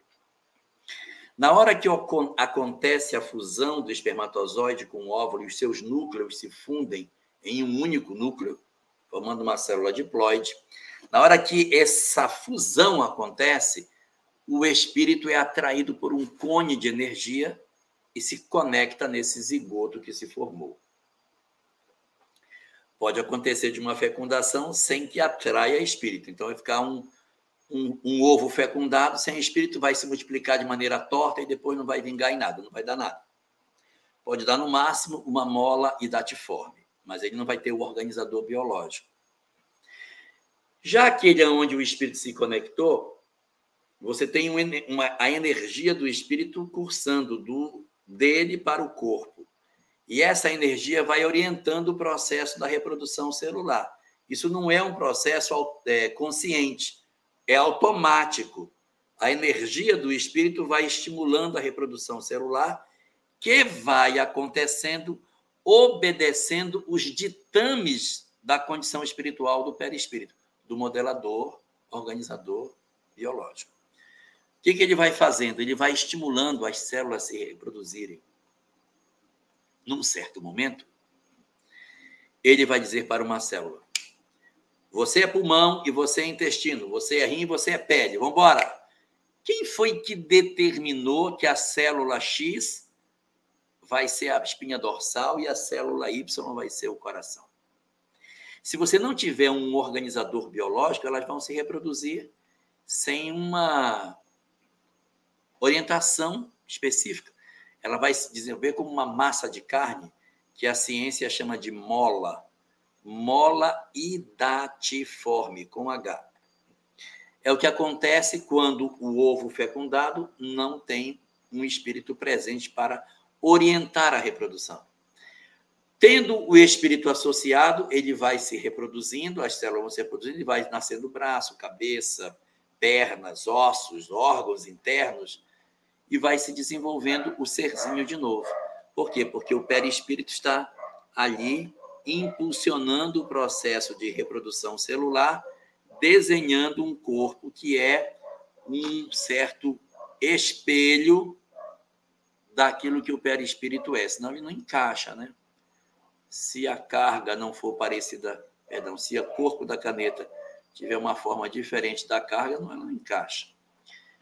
Se durante essa gestação o espírito reencarnante traz graves lesões em alguma parte do organismo espiritual, e traz lesões no cérebro, lesões no coração, lesões no fígado, na hora que ele estiver lançando as energias para modelar o corpo que está se formando, esse modelo organizador biológico, ele não consegue mandar energias saudáveis. Aí o fígado nasce com problema.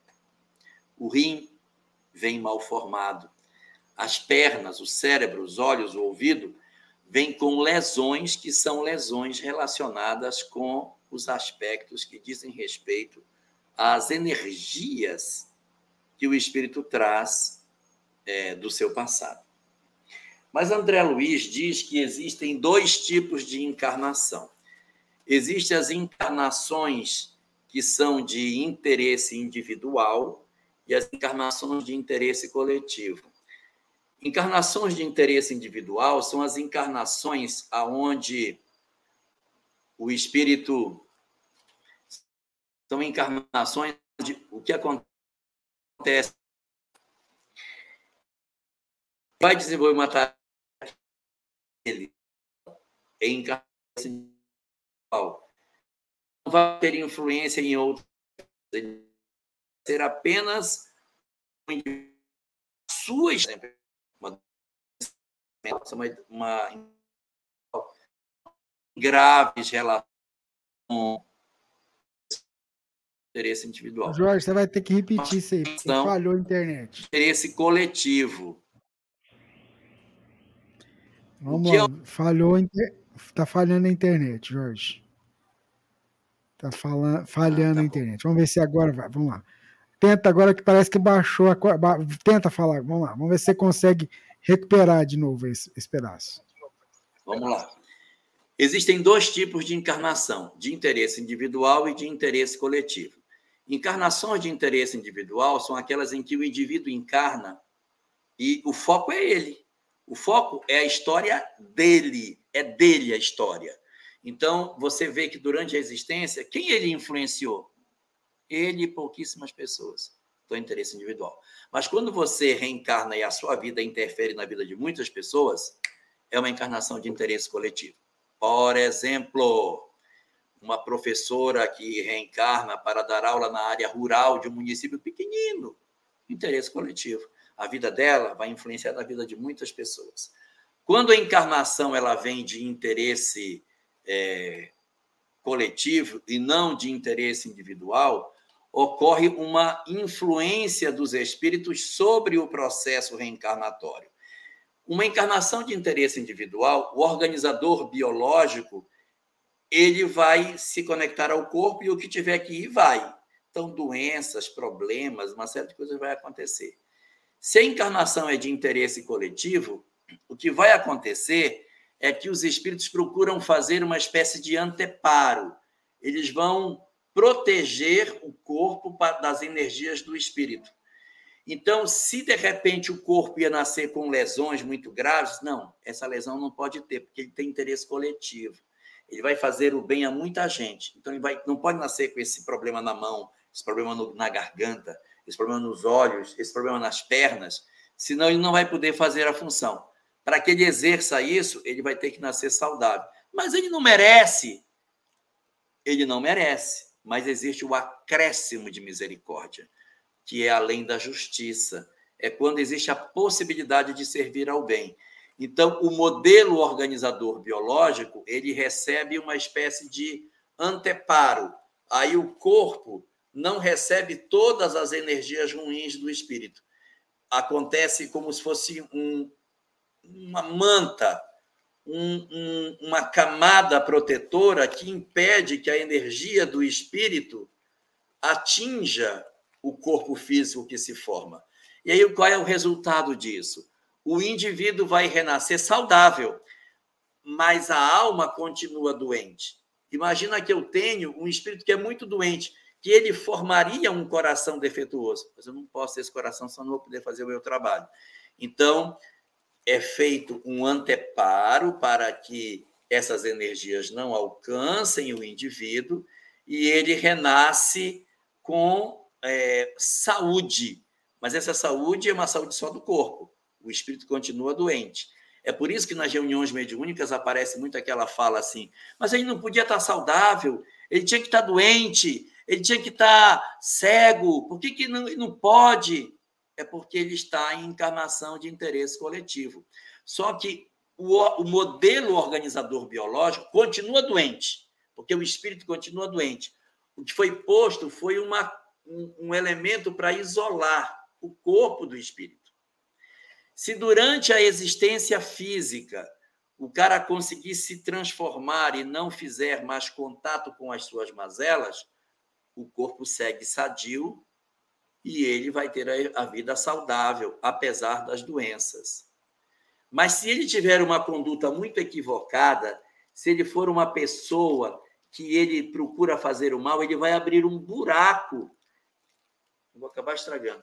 Ele vai abrir um buraco. Não estraga, não. Tá bom, mas vocês entenderem, ele vai abrir um buraco aqui, e, e nesse buraco, a doença que não deveria alcançar o corpo alcança. Então, é, o modelo organizador biológico ele vai ser importante para a formação, mas aquilo que eu vou fazer na minha encarnação também se soma. As duas coisas se somam. Quem eu sou e a tarefa que eu vou desempenhar. A bem da verdade, três componentes constituem a história do nosso corpo. Primeiro, eu sou filho de meu pai e minha mãe, por isso que eu pareço com eles. Então, eu herdo as características genéticas de meu pai e minha mãe. Dois, eu sou filho de mim mesmo, eu herdo a minha história espiritual, eu herdo os meus dramas do passado. E aí eu renasço com as mazelas daquilo que eu fui sobre o material genético de minha mãe. E tem uma terceira componente. Eu sou filho de meu pai e minha mãe, eu sou filho de mim mesmo, do meu passado, mas eu sou filho de Deus. E por eu ser filho de Deus, eu tenho a possibilidade de ter a misericórdia quando eu me presto a serviços comunitários, interferindo no modelo organizador biológico, facultando a criação de um corpo saudável temporariamente, mas que traz predisposições mórbidas, ou seja, tendências para determinadas doenças. Referência bibliográfica para isso que eu estou falando é o livro O Pensamento de Emmanuel, de Martins Peralva. Quando ele trata de processo reencarnatório, ele vai abordar essa questão sobre essa característica do perispírito de ser é, trabalhado durante o processo reencarnatório de acordo com as necessidades do reencarnante. É, é, você poderia pegar o sombreiro e colocar aí, atendendo pedidos? Espera aí, deixa eu colocar aqui, que vai virar até um print. Vai, veste ele. Veste só, coloca na cabeça. Esse aqui? Aí, então, é, é, como, é como fosse isso. o espírito ele recebe um, um anteparo para que todas as energias ruins que ele pode ter durante a vida física sejam contidas. Então, é mais ou menos desse jeito que vai acontecer. Muito bom, Jorge. Olha só, a gente vai caminhando para a parte final do programa. Quando o Jorge prepara para fazer a prece para a gente, eu sei que tem muita gente enfrentando as lutas, as dificuldades. Então, nesse momento de prece, tenho certeza. A gente abriu hoje o programa lembrando dos suicidas, então também nesse momento, não só eles, mas todas as pessoas que estiverem passando por alguma dificuldade, algum problema, tenham a certeza do amparo do alto. Queria aproveitar e dizer também para você que está nos acompanhando que a, que a gente acabou de postar aí no chat o linkzinho para você acessar o programa separado por perguntas e respostas. Talvez as dúvidas que vocês apresentaram e que não podemos trazer aqui para o comentário no programa de hoje, é, você pode encontrar ali o Jorge abordando esses temas. Você digita o tema, você pesquisar lá, vai aparecer para a gente. E, por exemplo, corpo de Jesus, né? Que foi perguntado aqui. O Jorge falou alguma coisa sobre isso em, em programas anteriores. Enfim, fica a dica para você pesquisar e qualquer coisa, pode entrar em contato com a gente, que a gente ajuda também. É, você acessar o link, faz um print, como é que faz, enfim, a gente está junto para estudar junto, aprender junto, crescer junto evoluir junto. Vamos orar? Vamos. Vamos fazer a nossa prece, então.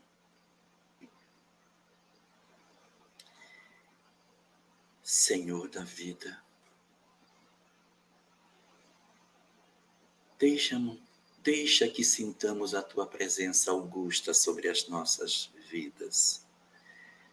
Deixa que percebamos a tua misericórdia e o teu amor derramado sobre os nossos corações. Não permite, ó Senhor de todas as coisas, que as nossas lágrimas e as nossas tristezas firam profundamente as nossas almas, a fim de que possamos perder a certeza de que tu cuidas de nós. Não deixa, Senhor, com que a tristeza tome conta das nossas almas, e nos impeça de perceber a beleza da vida, mas transforma os nossos dias, para que, apesar da nossa pequenez e das nossas fragilidades, nós consigamos sentir de maneira verdadeira os teus chamamentos na direção da vida. Pedimos-te assim, Senhor, que tu permitas que o Espírito benfeitor, que se apresentou para nos acompanhar durante toda a existência, que ele tenha na noite de hoje acesso aos nossos corações. Dilata as nossas percepções espirituais, para que possamos senti-lo próximo de nós, trazendo suas lições e orientações para os nossos dramas mais íntimos. Que a certeza de que somos protegidos por alguém invada a porção mais profunda do nosso eu, nos dando a certeza de que não estamos sozinhos. Vem, Senhor. Vem curar a solidão infinita que reside nas nossas almas. Vem segredar-nos que não nos encontramos sozinhos na vida. É que os nossos corações se encontram vinculados a Ti permite que os espíritos tutores da nossa encarnação avizinhem-se das nossas almas no dia e na noite de hoje. Que eles possam ter acesso mais franco às nossas memórias adormecidas, para que despertem em nós os compromissos assumidos antes do nosso renascimento e que se avivem diante dos nossos olhos espirituais a necessidade que temos dessa encarnação para a cicatrização das feridas que ainda trazemos abertos.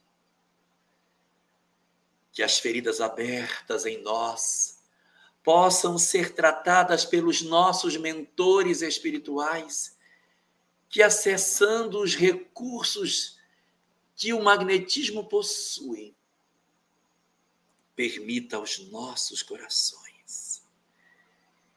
revigorar os propósitos superiores, retomarmos o sentido das nossas existências, ainda que tenhamos sido feridos tão profundamente pelas dores da existência. Ó oh, Senhor, não deixa com que as feridas que trazemos abertas em nós nos impeçam de sentir a tua proteção augusta.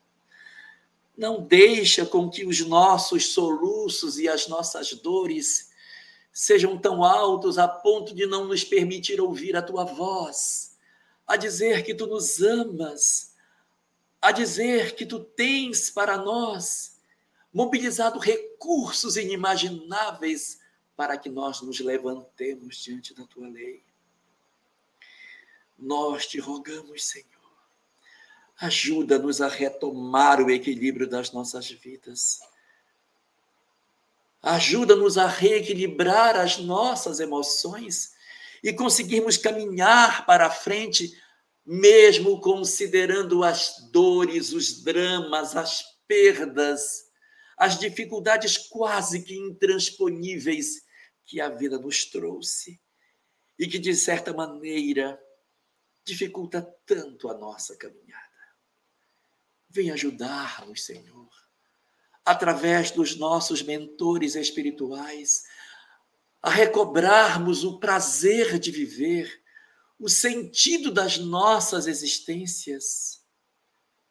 Vem ajudar-nos a revigorar a nossa fé, os nossos propósitos mais sagrados de nos vincularmos ao mundo espiritual e assim nos desembaraçarmos da imensidão de dores que nos oprimem, da tristeza, da mágoa, do ressentimento e do ódio que estão prendendo as nossas almas na escuridão do fosso infeliz das nossas tristezas.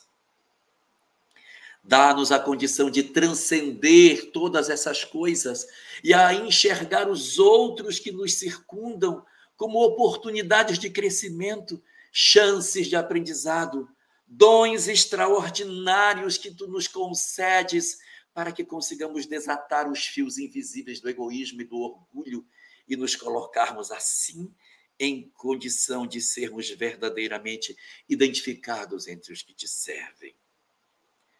Acolhe, Senhor, assim, a nós e aos nossos entes queridos que partiram. Protege os nossos lares e derrama igualmente tuas bênçãos sobre o, o ambiente onde se encontram os nossos amados, que hoje não estão mais fisicamente conosco, mas que continuam vinculados aos nossos corações pelo elo mais forte que o mundo, que o universo possui, que é o amor. Leva aos nossos entes queridos a nossa saudade. Leva o nosso sentimento, Senhor, de que as nossas almas sentem a ausência deles, mas dize-lhes que nós, sabedores da imortalidade, Esperamos pelo momento em que poderemos reencontrá-los, abraçá-los e refortalecer em nós os ideais sagrados da vida. Dá tuas bênçãos a todos nós, teus filhos equivocados, e nos concede, Senhor, enfim, a capacidade de te agradecer por tudo isso. Porque agora entendemos o propósito da vida material.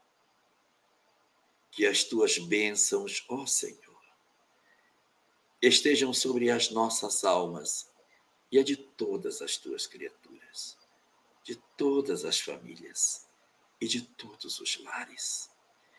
Que o teu amor esteja conosco, que o teu amor nos guarde e a tua paz permaneça sobre as nossas almas não somente hoje, mas para todo sempre.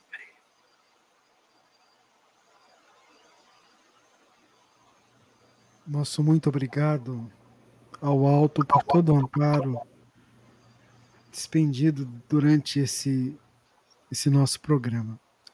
Divina, seu boa noite. O pessoal está perguntando por que, que eu estou de blusa. Aqui está um calor lascado. Mas dentro da rádio tá frio, porque o Rubens pôs o ar-condicionado. Gente, um beijão para vocês. Fiquem com Deus. Tenham uma ótima semana, tá? Nessa segunda aí que, que inicia, com muito trabalho no bem. Um abraço fraterno a todos vocês. Seu boa noite, meu amigo. Aí vou me despedir em hebraico hoje. Shavuatov, ou seja, uma boa semana para todos nós. Sim, os judeus se saúdam logo depois do Shabbat. Shavuatov. Shavuatov para todos. Tenhamos uma semana maravilhosa, de muita paz e de muito aprendizado. Então, vou aproveitar e dizer o seguinte: ó, amanhã tem Jorge Alahá e o Álvaro Mordecai aqui com a gente, a partir de 21h30 é, o evento é, que o IGESE, que é o Instituto que tem feito essa série de Moisés a Kardec, está na terceira temporada, amanhã, 21h30, aqui no canal da Web Rádio Fraternidade, meus parceiros, é, mais essa atividade, mais esse evento, fica convite para todo mundo estar tá junto com a gente. Gratidão eterna a você que está do outro lado, que é a razão da gente estar tá aqui, estudando, compartilhando, aprendendo junto com as perguntas que vocês fazem, com as respostas que o Elahá traz para a gente. E assim a gente vai tendo a certeza de que a gente vai a passinho a passinho caminhando. Muita paz a todos, fiquem com Deus e, se Ele permitir, semana que vem a gente está aqui, tá bom?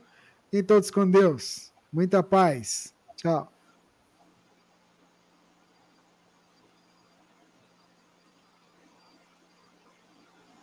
Esteja sempre em contato com o bem. No site e no aplicativo da Web Rádio Fraternidade, você encontra orações diárias, palestras e estudos que te sintonizarão com os ensinos do Cristo. Para acessá-los, basta entrar no site www.radiofraternidade.com.br ou baixar o aplicativo da Rádio Fraternidade. Neles, você pode ouvir a rádio em tempo real ou acessar o nosso acervo, Web Rádio Fraternidade, a emissora do bem na internet. Essa foi mais uma transmissão ao vivo da Web Rádio Fraternidade, a emissora do bem na internet. Web Rádio Fraternidade, a emissora do bem na internet, ajudando a construir um mundo melhor. 23 horas e 20 minutos. Você acompanha